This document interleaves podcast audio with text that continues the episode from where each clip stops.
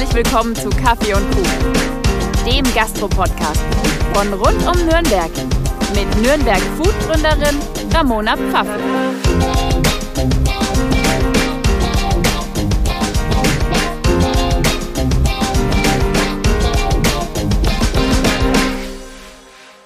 Hi, ich bin's, eure Ramona. Schön, dass ihr eingeschaltet habt zur elften Folge Kaffee und Kuchen.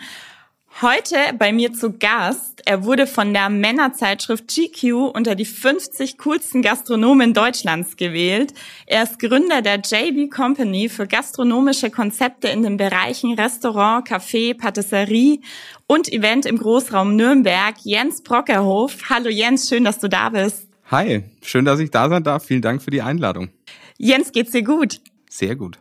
Freut mich. Du hast ja schon ganz schön viel in deinem Leben bisher erreicht bzw. gegründet. Wie bist du denn zur Gastronomie gekommen? Tennis.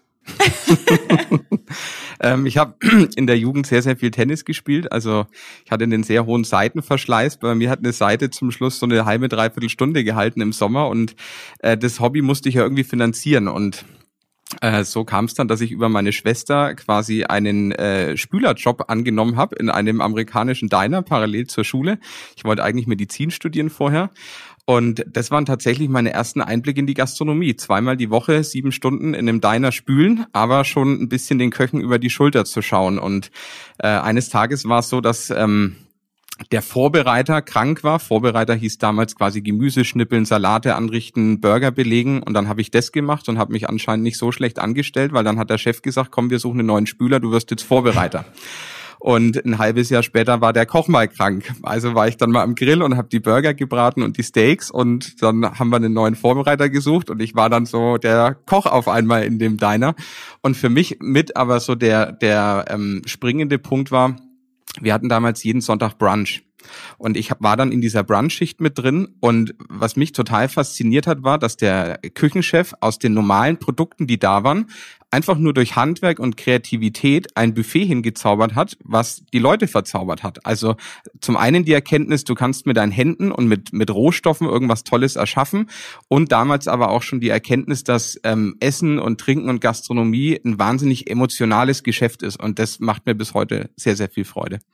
Das war aber dann alles noch äh, nebenberuflich quasi. Richtig, das war nebenberuflich und ich habe dann für mich entschieden, wirklich den Weg Koch einschlagen zu wollen. Habe da auch so die ein oder andere Hürde im privaten Bereich gehabt, weil es ist ja schon ein Unterschied, ob man ein Medizinstudium vielleicht anstrebt oder sagt, man will jetzt in die Gastronomie und ähm, bin dann äh, quasi in der Ausbildung gegangen hier in Nürnberg und so nach einem halben, dreiviertel Jahr hat dann schon auch mein Umfeld gemerkt, also das ist nicht nur ein Spleen, er liebt es wirklich, weil ich habe mich auch in der in der Freizeit eigentlich dann nur noch mit Essen und Trinken beschäftigt, habe mir Kochbücher gekauft, habe in meinen ähm, Mittagspausen dann versucht, eigene Rezepte schon irgendwie umzusetzen. Also das wurde dann so eine richtige Leidenschaft und ähm, ich bin so ein Typ, wenn ich was mache, dann mache ich es immer zu 100.000 Prozent und somit war das dann auch für alle okay.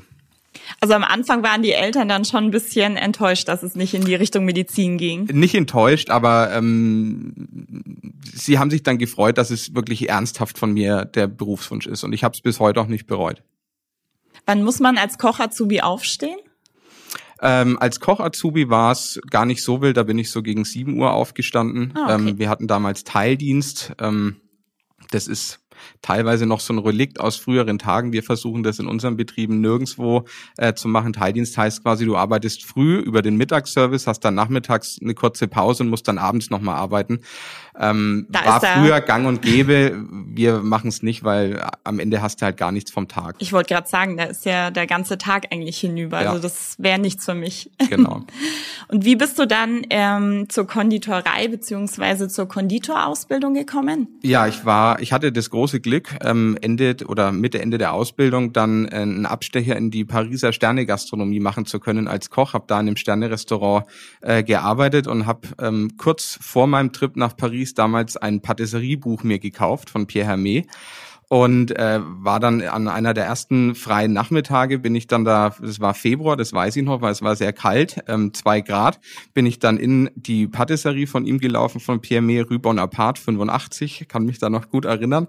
Und das war meine erste Berührung wirklich mit französischer Backkunst.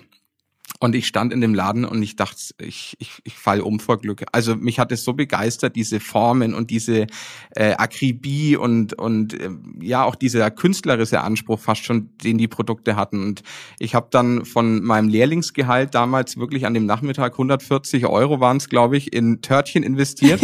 Bin dann mit zwei vollgepackten Tüten raus, habe mich auf die nächste Parkbank gesetzt, habe dann da mit zitternden Händen vor Kälte die kompletten Tüten leer gemacht und wusste in dem Moment, das ist ist der Traum. Also das will ich selber mal können und will das auch in Deutschland oder vor allem jetzt hier in meiner Heimat in Nürnberg präsentieren. Und so ging's los mit der Patisserie. Und dann bin ich, als ich zurück war aus Paris, dann äh, nahtlos in eine Konditoreiausbildung rein. Hab dann da anschließend auch noch den Konditormeister gemacht und hatte da dann auch schon parallel die erste Firma gegründet, El Paradiso Catering, die eigentlich als rein süße Firma geplant war. Also da wir damals keine Kohle hatten, ich hatte ja zu Beginn ähm, einen, einen Partner mit drin in der Firma, haben wir gesagt, komm, wir ähm, machen jetzt beide mal 500 Euro auf dem Konto, das ist unser Startkapital und wir verkaufen jetzt quasi Desserts geliefert, weil wir ja keine Kohle hatten für ein eigenes, äh, für eine eigene Patisserie oder Konditorei. Also 500 Euro für eine Firmengründung, jeder ist ist, genau. ist sehr wenig. So ging's los, aber es hat funktioniert und wir haben es fünf Aufträge lang durchgehalten und dann haben die ersten Kunden schon gesagt, ja, das ist schön, dass ihr das Dessert macht, aber ihr seid doch Köche. Macht doch vorher auch das Menü. Wir so, ja, gut, kann man mal machen. Und auf einmal hat man eine Catering-Firma. Und so kam das Ganze dann wirklich ins Rollen. Und in den ersten Jahren haben wir es tatsächlich dann noch aus der Küche von meinen Eltern teilweise rausgekocht, die Veranstaltungen. Und dann haben wir unseren ersten kleinen Küchenstandort in der Juvenellstraße neben meinem Ausbildungsbetrieb von der Konditorei dann angemietet. Das war eine Fläche, vielleicht 50 Quadratmeter. Da haben wir dann in der Nacht- und Nebelaktion in Köln ein Kühlhaus gekauft und selber nach Nürnberg ähm, transportiert und aufgebaut und dann halt ein paar Induktionsplatten reingestellt und eine Abluft. Und das war dann für die ersten drei Jahre so unsere, unsere erste kleine Kochstation, ja. Was reizt dich mehr, der normale Kochberuf oder der Konditorberuf? Oder ist es bei dir ziemlich ausgeglichen? Weil es du machst ja beides. Es ist ziemlich ausgeglichen. Es gibt immer so Phasen, da bin ich dann eher mal salzig, eher mal süß unterwegs. Ähm, ich bin im Nachhinein aber froh, dass ich beide Ausbildungen gemacht habe und beide Berufe erlernt habe, weil im Kochen lernt man eher so diesen Freestyle. Also da sind wir auch heute in den Restaurants eigentlich noch nicht so stark im Rezeptieren bis aufs letzte Gramm. Da ist immer auch eine gewisse Gefühlssache mit dabei. Das ist, finde ich, auch das Schöne am Kochen. Und die Patisserie dagegen, das ist militärisch. Da gibt's ein Rezept und da gibt's klare Anweisungen, was Temperaturen und Aufschlagzeiten angeht. Und da lernt man einfach das sehr akkurate Arbeiten. Und für mich persönlich war das einfach ein Vorteil, beide Welten zu haben und mir beides so ein bisschen rausziehen zu können. Wie hat sich der Beruf des Konditors in den letzten Jahren verändert und warum ist es trotzdem noch ein attraktiver Ausbildungsberuf? Ähm, ich finde, in Deutschland haben wir eine ähnliche Entwicklung wie in Frankreich. So vor 15, 20 Jahren ging es ja los, dass der Kochberuf so ein bisschen aus dem Schatten herausgeholt wurde. Es gab dann die ersten Star- und Sterne- und Fernsehköche und Fernsehsendungen. Und es hat ja dazu geführt, dass der Beruf Koch einfach stärker in den, in den Fokus gerückt ist. Auch weil sich Menschen glücklicherweise immer mehr äh, mit Essen und Trinken beschäftigen. Viele daheim ja teilweise Küchenausstattungen haben, wo ich selbst als äh, professioneller Koch neidisch bin. Also das, das Thema Essen und Trinken, Kochen wurde ein gesellschaftlich stärker im Fokus stehendes Thema.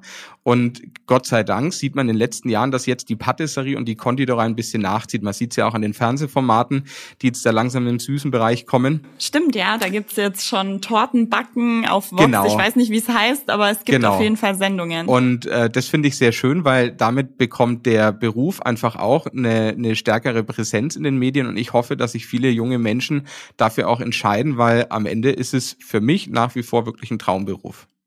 Glaubst du, Corona hat da negativ eingespielt? Also es ist ja kein Geheimnis, dass die Gastronomie, die Hotellerie, die Tourismusbranche weniger Arbeitsverträge geschlossen hat im letzten Jahr, weil natürlich viele sich denken, okay, soll ich jetzt in dieser riskanten Branche anfangen zu arbeiten? Habt ihr das auch gemerkt? Also uns hat ja jetzt diese Pandemie als Gesamtunternehmen schon auch getroffen und stark beeinflusst und es wird uns in vielen Bereichen auch noch ähm, eine gewisse Zeit lang ähm, beschäftigen, gerade im Event-Catering und im Großveranstaltungsbereich. Aber im Bereich Konditorei und Patisserie hat wir, so kriege ich es auch von Kollegen mit, ähm, eigentlich eine sehr gute Entwicklung in den letzten ein, eineinhalb Jahren gehabt, weil ich denke, dass für viele Menschen es noch wichtiger wurde wie vorher, einfach so diesen kurzen Moment des Glücks im, im Alltag zu finden. Also mit unserem ähm, Tafelziershop in Nürnberg können wir Gott sei Dank ähm, überhaupt nicht klagen. Also wir finden es wahnsinnig toll, wie uns da die Leute supportet haben, äh, seit Corona losging. Und äh, es ist dieser Moment des Glücks, also sich einfach mal auf eine Parkbank setzen, einen Cappuccino trinken und einen Macaron essen. Oder vielleicht auch lieben Menschen, sei es jetzt privat, im Beruf, ein, ein schönes Präsent zu überreichen. Ein, ein, ein, Ring mit Macarons oder ein Törtchen oder ein Eclair, alles, was wir da haben. Also ich glaube, das ist eher stärker geworden. Stellst du deine Mitarbeiter selber ein? Ähm, ich versuche meistens dabei zu sein, aber wir sind mittlerweile so organisiert, dass wir auch ähm, eine, eine Personalabteilung haben, die dann bei uns auch die ganzen Stellenausschreibungen machen. Und wichtig ist immer, dass die Leute, die dann ihre Teams quasi auch mitführen müssen, dass die dann mit im Boot sind. Die Gründung von El Paradiso Catering war 2005, richtig? So um den Dreh, ja. ja. Was kam danach? Ähm, ja, die ersten Jahre waren wir ohne eigene Location unterwegs. Wir waren also Genussnomaden. Wir haben da unsere Aufträge bekommen, haben sehr viel im privaten Bereich auch gekocht, also so Home Cookings. Ähm, wir haben damals quasi ein mobiles Restaurant machen wollen. Das war auch, ist bis heute für uns eigentlich der Ansatz von Catering. Nicht Kantine auf Rädern, sondern mobiles, tolles Restaurant. Und in den Jahren hatten wir dann viele Kunden, die gesagt haben, wir legen Wert auf Essen und Trinken, aber wir haben vielleicht kleine Kinder da ist es schwer mit einem Restaurantbesuch. Wir lassen einfach das Restaurant zu uns nach Hause kommen. Und so haben wir dann die Sachen vorbereitet, sind dann zu den Kunden nach Hause gekommen, haben dann da ein schönes Menü gekocht, hatten die Weinbegleitung dabei und wir haben fast von jedem Auftrag gleich wieder ein, zwei Folgeaufträge bekommen. Und ähm, für mich ist das auch ein ganz eine ganz tolle Art von Catering, weil du bist unheimlich nah dran. Manchmal machen dir die Kunden noch im Bademantel auf, weil sie sich dann fertig machen für die Gäste und sagen, komm, da hinten sind die Geräte und habt schon mal Spaß, wollt ihr schon was trinken. Und man ist dann oft abends nach äh, sechs, sieben Stunden gefahren und war fast schon irgendwie befreundet. Und äh, so ging es quasi los und äh, 2009 hatten wir dann äh, das Riesenglück, ins Ofenwerk einziehen zu können. Das ist ja äh, nach wie vor eine äh, unserer wichtigsten und größten Locations, wo auch äh, im Moment noch die äh, Produktion von, äh, vom Tafelzier mit drin ist und vom Catering jetzt wieder.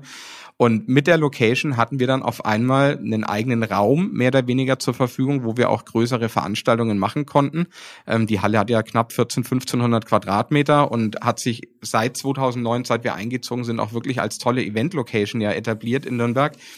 Und ähm, so ging, so hat das Ganze dann langsam Fahrt aufgenommen. Dann kamen die ersten Auszubildenden dazu und die ersten Mitarbeiter und dann waren wir keine Two-Man-Show mehr, sondern schon eine Five-Man-Women-Show und so ging es dann Step für Step weiter, ja.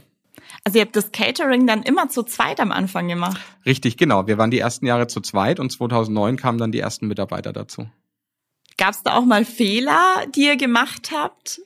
Ah, ja, die gibt's natürlich. Also es, es gab mal eine Veranstaltung, die ist legendär und ich glaube, die wird mir auch in, in 30 Jahren noch aufs Brot geschmiert. Wir hatten damals eine Veranstaltung mit einem sehr fränkischen, klassischen Menü.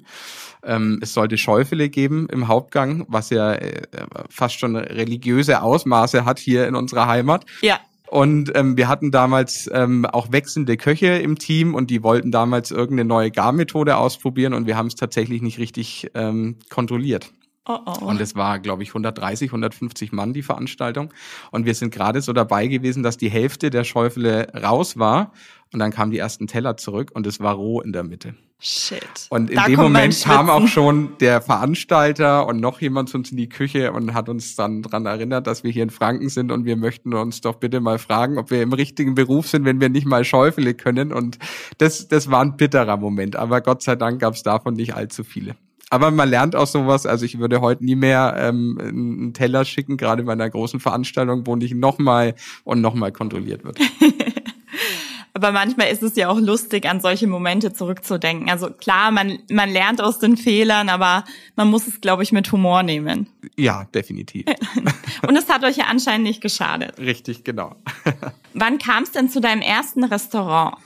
Ähm, das war 2015 der Fall. Also ähm, auch als, als wir in der Ausbildung oft Caterings gemacht haben, habe ich eigentlich immer gesagt, ich mache alles in meinem Leben, aber kein Catering, weil da rückt das eigentliche Kochen schon ein bisschen nicht in den Hintergrund, aber es ist nicht mal ähm, das, womit du 100 Prozent deiner Zeit verbringst. Catering heißt auch sehr viel Logistik und Absprache und Aufbau von Küchen und so weiter und so fort. Und Jetzt hatte ich ja auf einmal da eben mit dem, mit dem Kompagnon, mit dem Johannes Müller die Catering-Firma und diese Leidenschaft für die klassische Gastronomie, die hat mich aber, die habe ich nie verloren. Ich wollte immer auch ein, ein tolles Restaurant, ähm, dieses gediegene Ambiente, diesen schönen Abendservice irgendwo präsentieren und habe dann 2013 angefangen, mich mit dem Thema wirklich stärker zu beschäftigen und wusste damals aber auch, ich brauche irgendwie den, äh, die passenden Mitstreiter, einen guten Küchenchef, um so ein Konzept umzusetzen, äh, weil ich ja selber aufgrund der Vielzahl unserer Aktivitäten auch nicht mal richtig an einem Ort quasi konstant arbeiten kann. Und habe dann glücklicherweise bei einer Jury-Tätigkeit den ähm, Felix getroffen, den Felix Schneider. Wir kannten uns schon aus der Ausbildung. Und mit dem zusammen weil ich dann wahnsinniges Potenzial auch bei ihm in, in seinem Kochstil gesehen habe, haben wir dann angefangen, das Restaurant So sein zu konzipieren, gemeinsam mit unseren Freunden von Talk Design hier aus Nürnberg. Das ist eine sehr ganzheitlich arbeitende Agentur, die machen für uns äh, mit die Konzepterstellung, aber auch die Grafik und die Innenarchitektur. Und mit denen haben wir dann in ein, eineinhalb Jahren Vorlaufzeit äh, quasi das Restaurant So sein und diese Idee des So sein entwickelt und haben dann im Oktober 2015 damals eröffnet in Heroldsberg. Warum der Name So sein? Das Wesen der Dinge. Also es ist ein Begriff, der eher philosophisch geprägt ist und es geht darum, sich eben mit einem Produkt, mit einem Lebewesen, mit einer, mit einer Frucht, einem Gemüse wirklich auseinanderzusetzen und so ähm, das Wesentliche der Zutat auf den Teller zu bringen. Möglichst unverfälscht, möglichst rein und äh, in unserem Falle auch ähm, möglichst regional. Und ähm, das So-Sein hat uns menschlich wie auch jetzt im beruflichen Kontext einfach wahnsinnig nach vorne gebracht. Aber dann hattest du ja trotzdem nicht genug. Mit einer Catering-Firma und einem Restaurant hast du dir gedacht, ach nee, ich habe da noch Luft, noch Zeit wo auch immer in deinem Terminkalender und dann hast du den Tafelzieher gegründet. Ähm, genau, also ähm, ich hatte ja schon gesagt, damals der, der Trip nach Paris und meine Leidenschaft für die Patisserie, die waren ja in allen Jahren immer vorhanden und sie waren im Catering bei uns auch immer so vielleicht das Alleinstellungsmerkmal. Also wir konnten einfach im süßen Bereich unseren Kunden dann nochmal was präsentieren, was schon außergewöhnlich ist, äh, weil wir schon immer die, die Macarons und die Pralinen, Tarts, Eclairs, hausgemachtes Eis, das war für uns eigentlich immer Standard. Und ich hatte schon seit 2012, 2013 die Idee, daraus auch mal einen eigenen Laden zu machen, weil ich immer diese Boutique, wie ich sie in Paris gesehen hatte, machen wollte. Und ähm, ja, Sonntag früh beim auf Immowelt schauen, Kaffee trinken, äh, wie sieht denn so die Ladensituation in Nürnberg aus, habe ich diese Ladenfläche gesehen, wo heute das Tafels hier drin ist ich wollte vorher eigentlich immer eine Einserlage und da ist Nürnberg auch schon mittlerweile sehr, sehr kostspielig und da hatte ich immer ein bisschen Bammel, ob sich das mit den Produkten auch realisieren lässt.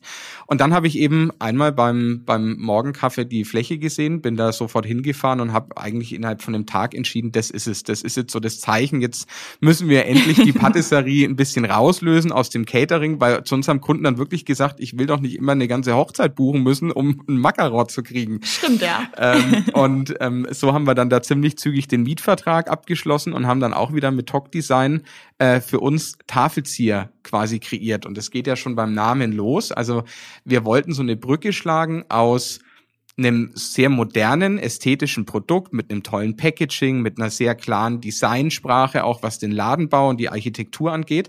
Aber wir wollten auch die Tradition mit abholen. Und lange bevor es äh, Porzellanmanufakturen gab, wurde an den Königshäusern ähm, wurde die Tafelzierde quasi von den Zuckerbäckern gefertigt. Aus Tragant und aus äh, Zuckermassen und aus Marzipan wurden ganze Schlösser und Tiere nachgebaut. Wow. Und so äh, wurde dann quasi Tafelzier als Idee und als Marke geboren. Und ähm, ja, da sind wir schon recht ähm, verpflichtet der französischen Patisserie gegenüber. Also wir arbeiten sehr traditionell, was die Rohstoffe und was die Rezepte angeht. Also wir sagen ja auch, hinter der Tür lauern Kalorien und Sünde und wir arbeiten mit Zucker und Butter und Schokolade und äh, Kalorien ähm, sind für uns jetzt erstmal nicht das alles entscheidende Thema. Aber wir wollten es auch mit einem mit einem nachhaltigen regionalen Gedanken eben verbinden. Deswegen schauen wir, wann immer es geht, dass wir halt hier auch Zutaten aus der Region verwenden, sei es jetzt die Milch, sei es äh, die Nüsse von Martin Stiegler aus Kadolsburg, seien es die Mieze Schindler Erdbeeren. Also da eben diese Verquickung, ähm, klassische Rezeptur, regionale Zutaten, moderne Markensprache. So kann man das eigentlich auf den Punkt bringen. Wie muss für dich der perfekte Macaron aussehen, beziehungsweise sein? Er muss eine schöne Größe haben, also nicht zu klein, nicht zu groß. Er muss so diese typischen Merkmale haben, das kleine Füßchen unten und er sollte oben schön, schön glatt sein und keine Spitze haben. Und das Wichtigste ist natürlich immer die, die Konsistenz und der Geschmack. Also bei allen Produkten ist die Optik natürlich wichtig, aber alles entscheidend ist der Geschmack für mich. Der muss, da muss ich alles andere erstmal unterordnen. Und das Macaron sieht ja so unscheinbar aus. Also viele sagen immer, was sind das für Burger oder ähm, das ist doch Baiser, das ist doch trocken und hart, das schmeckt ja gar nicht, weil man eher das deutsche Baiser kennt. Stimmt, ja. Und für mich ist das Macaron so faszinierend, weil es sind ein, maximal zwei Bissen und es vereint aber so viel. Also es muss außen leicht crunchy sein, dann muss dieser eher saftige, marzipanartige Mandelteig sein und dann braucht man dieses zart schmelzende Herz, wo man dann wirklich Minuten später noch den Schokoladen- oder den Fruchtgeschmack auf der Zunge hat. So ist für mich das perfekte Macaron. Und woher stammen eure Kreationen? Also denkst du dir die selber aus? Ihr habt ja sehr ausgefallene Macarons. Also zum Beispiel Erdbeerjoghurt, Rosmarin gab's mal, ähm, dunkle Schokolade mit Balsamico. Es ist ja schon sehr kreativ. Ja, also da hilft natürlich, dass ich ähm, jetzt seit 16, 17 Jahren mir so eine Art Palette an Geschmäckern im Kopf aufgebaut habe. Und ich kann eigentlich im Vorfeld schon für mich ziemlich genau definieren, was passt zusammen und was nicht.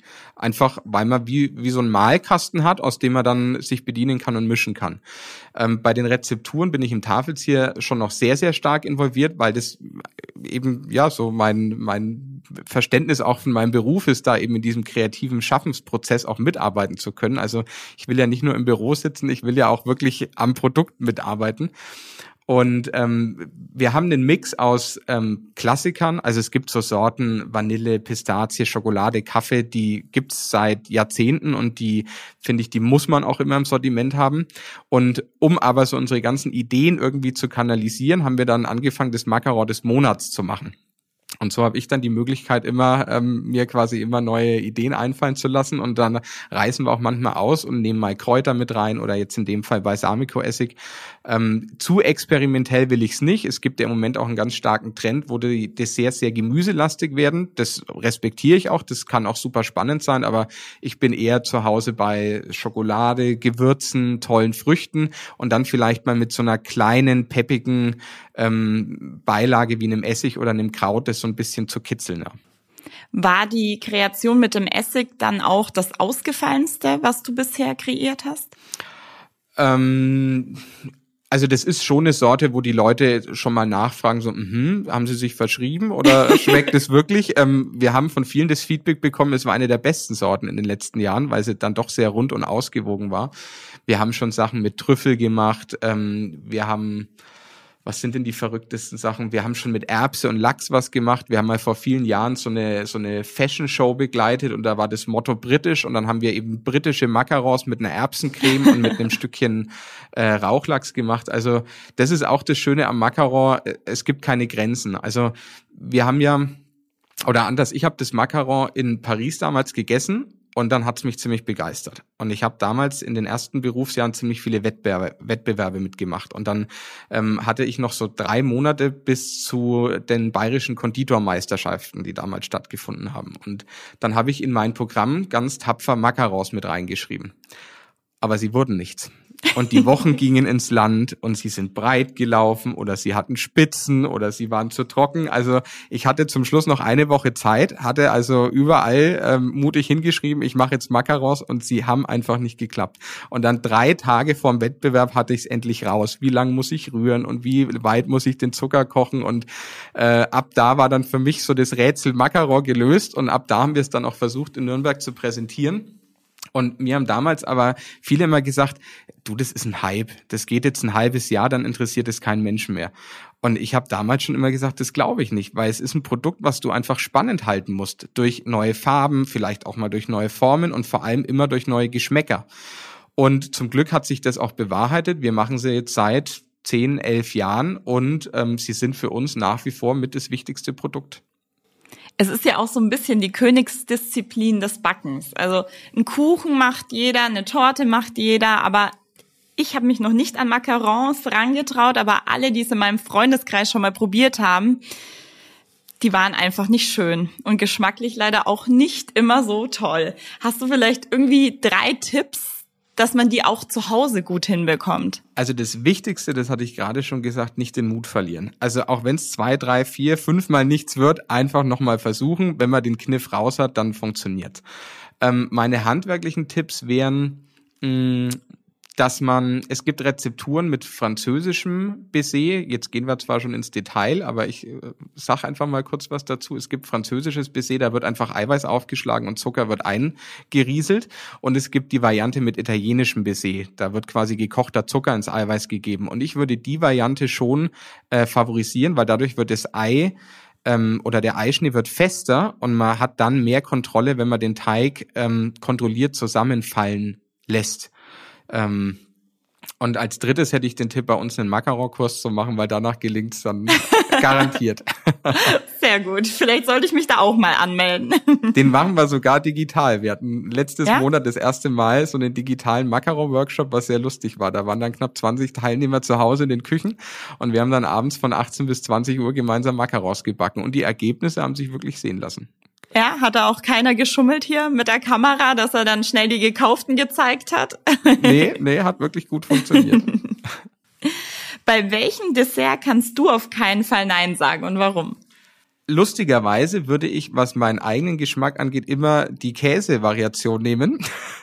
Okay. ähm, aber aus der, weil ich eher fast so der salzige Typ bin, aber mich interessiert natürlich die Optik und die Technik. Ähm, und wenn es was gibt, wo ich, glaube ich, immer zuschlagen würde, dann ist es einfach eine Mousse Schokolade. Das, wenn die gut gemacht ist, dann ist das einfach was wahnsinnig Leckeres. Und mit den Jahren habe ich auch gelernt, dass es nicht die Mousse Schokolade gibt, sondern gefühlt 100 Varianten, wie man das herstellen kann. Ich habe mich mit Schokolade schon seit der Ausbildung sehr, sehr stark auseinandergesetzt, weil es für mich so das spannendste Produkt ist in seiner Vielschichtigkeit. Also ich, ich gehe für Mousse Schokolade. Okay, also gar nicht so das Ausgefallene jetzt, sondern eigentlich ganz klassisch, ganz einfach. Ja, das Einfache ist oft das Beste. Und wenn die Mousse gut gemacht ist und dann eine tolle, kräftige Schokolade drin ist, dann ist das schon was sehr, sehr Feines. Schön. Was kam denn nach dem Tafelzieher? Also es ist ja noch nicht alles, was du bisher eröffnet hast. Ja, also ähm, wir haben 2017 uns auch ähm, beworben für die Gastronomie in der Industrie- und Handelskammer am Hauptmarkt. Ähm, haben dann sehr, sehr schönes Konzept, wie ich finde, uns überlegt. Und zwar ähm, heißt das Restaurant ganz schlicht die Wirtschaft, weil man geht ja in Fränkisch, Franken einfach klassisch. in die Wirtschaft und wir fanden einfach dieses tolle Haus und dieser tolle Ort direkt am Nürnberger Hauptmarkt, der, der verdient fränkische Küche. Und ähm, das haben wir sehr, sehr schön geplant, äh, architektonisch wollten wir eben diese ganzen Merkmale einer fränkischen Wirtschaft auch mit aufgreifen. Wir haben eine tolle Terrasse mit Blick auf einen schönen Brunnen. Und äh, wir konnten letztes Jahr im Oktober dann endlich eröffnen und nach zwei Wochen haben wir leider schon wieder zumachen müssen, weil der nächste Lockdown kam. Unsere Wirtin, die Dana, die hat dann an die Fenster geschrieben, kurz aber schee war's. und sie hat's damit wirklich gut auf den Kopf äh, getroffen. Und ähm, wir freuen uns, wenn wir jetzt dann im Juni voraussichtlich äh, mit dem äh, tollen Projekt dann auch an den Start gehen, ja.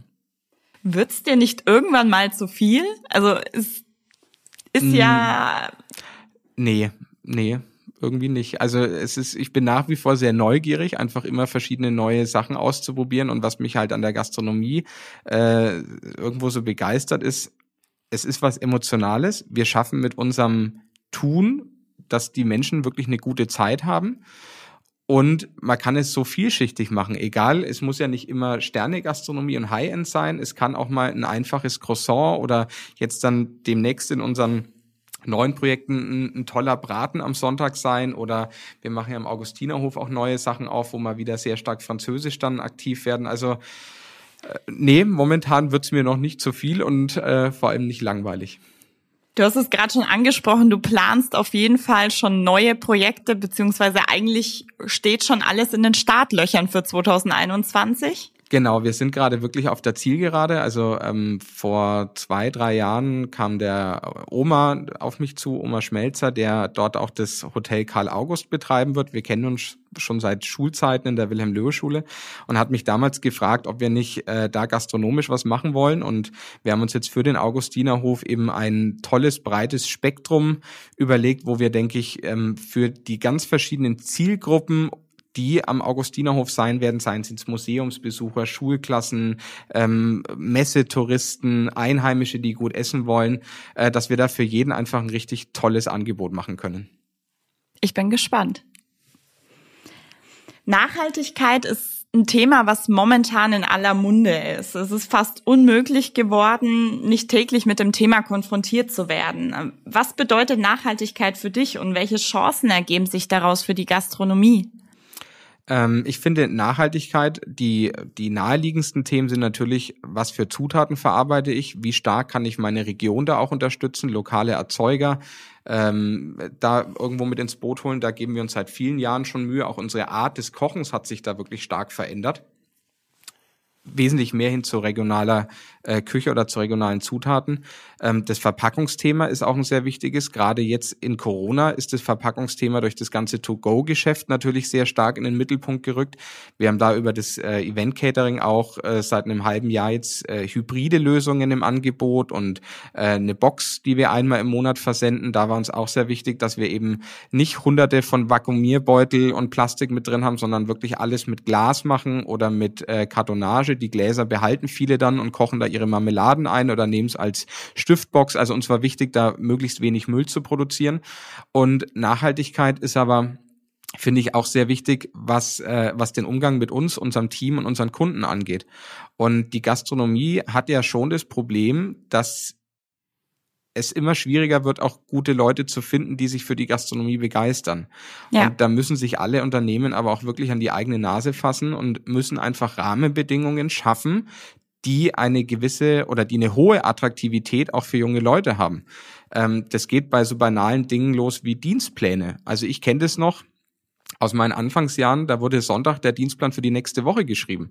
Und so ist es nicht möglich, eine Familie zu haben oder ein Privatleben zu haben und da eine langfristige Planbarkeit, vernünftige Arbeitszeiten, wenn möglich kein Teildienst. Ich weiß, das ist in manchen Betrieben einfach nicht möglich, aber das sind alles so kleine Bausteine. Ich denke, äh, wenn man die versucht bestmöglich umzusetzen, dann wird man auch immer Menschen finden, die da eine große Freude haben mit ihrem Tun, mit ihrer Gastgebermentalität, mit ihrem Handwerk, mit dem Kochen äh, in die Branche zu gehen, weil es ist auch eine Branche, finde ich, die sehr wichtig ist. Es, es ist ein bisschen der Kit auch in der Gesellschaft. Essen ist nicht nur eine reine Nahrungsmittelaufnahme, es ist auch Kultur.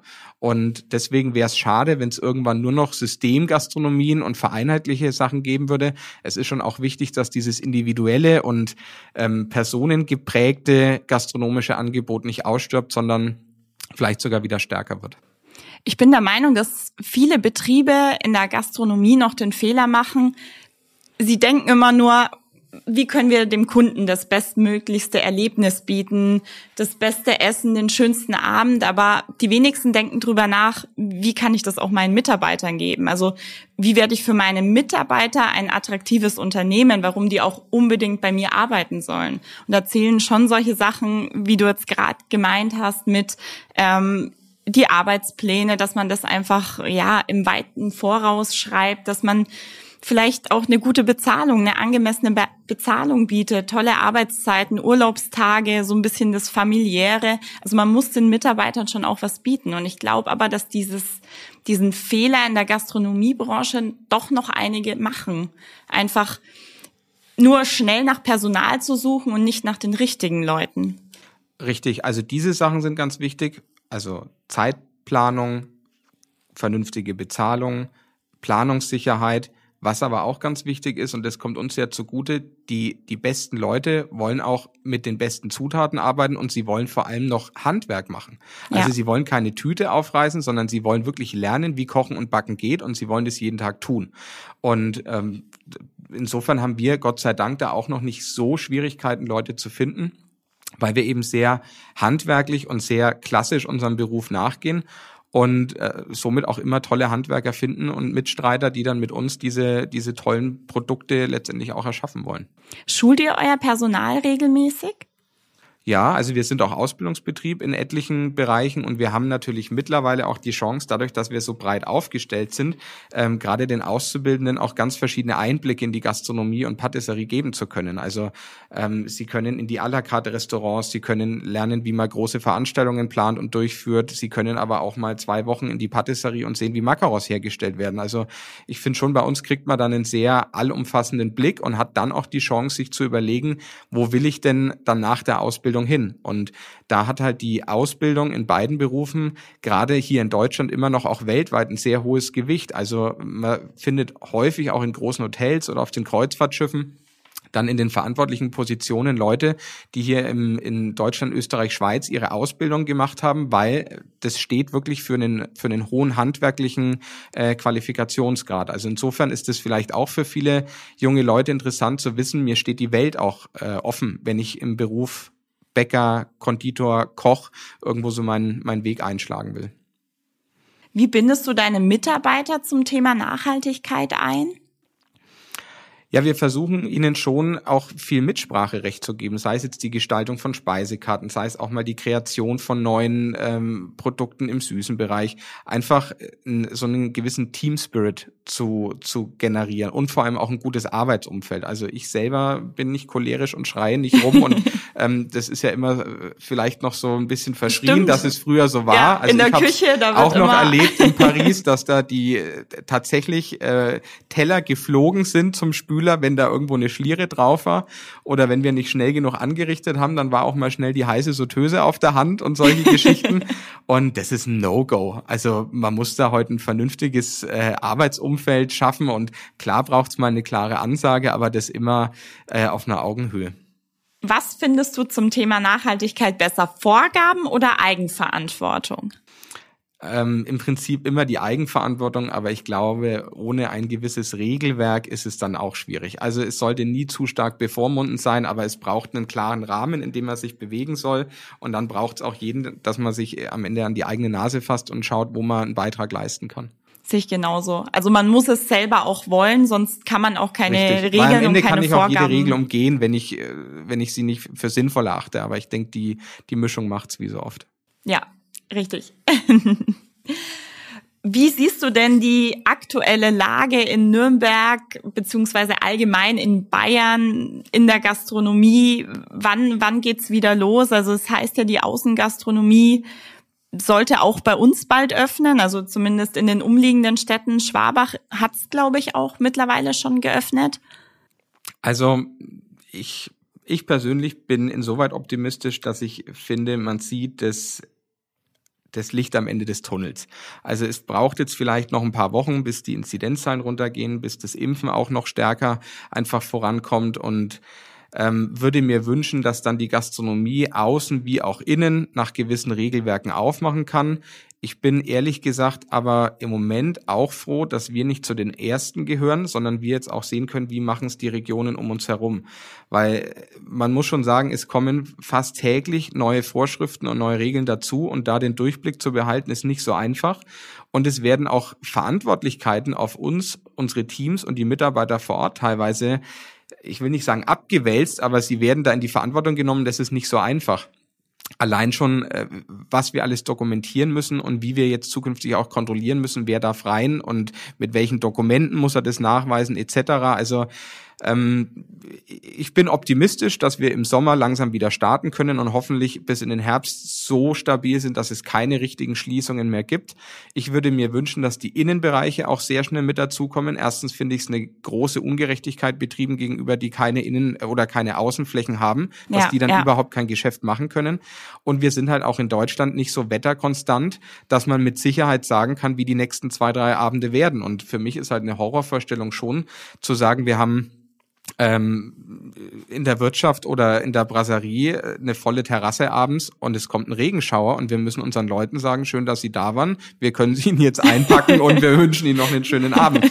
Und das sind so Sachen, wenn man sich dann die Regeln auf dem Papier dann mal operativ durchdenkt, was bedeutet es für den Ablauf? Wie flexibel muss ich dann sein mit Ware bestellen, mit Dienstpläne schreiben? Insofern wird's schon auch noch ein wilder Ritt die nächsten Wochen und Monate. Ich würde sagen, das sind wunderschöne Schlussworte. Danke, Jens, dass du da warst. Ich wünsche dir noch einen schönen Tag. Dankeschön. Vielen Dank. Tschüss.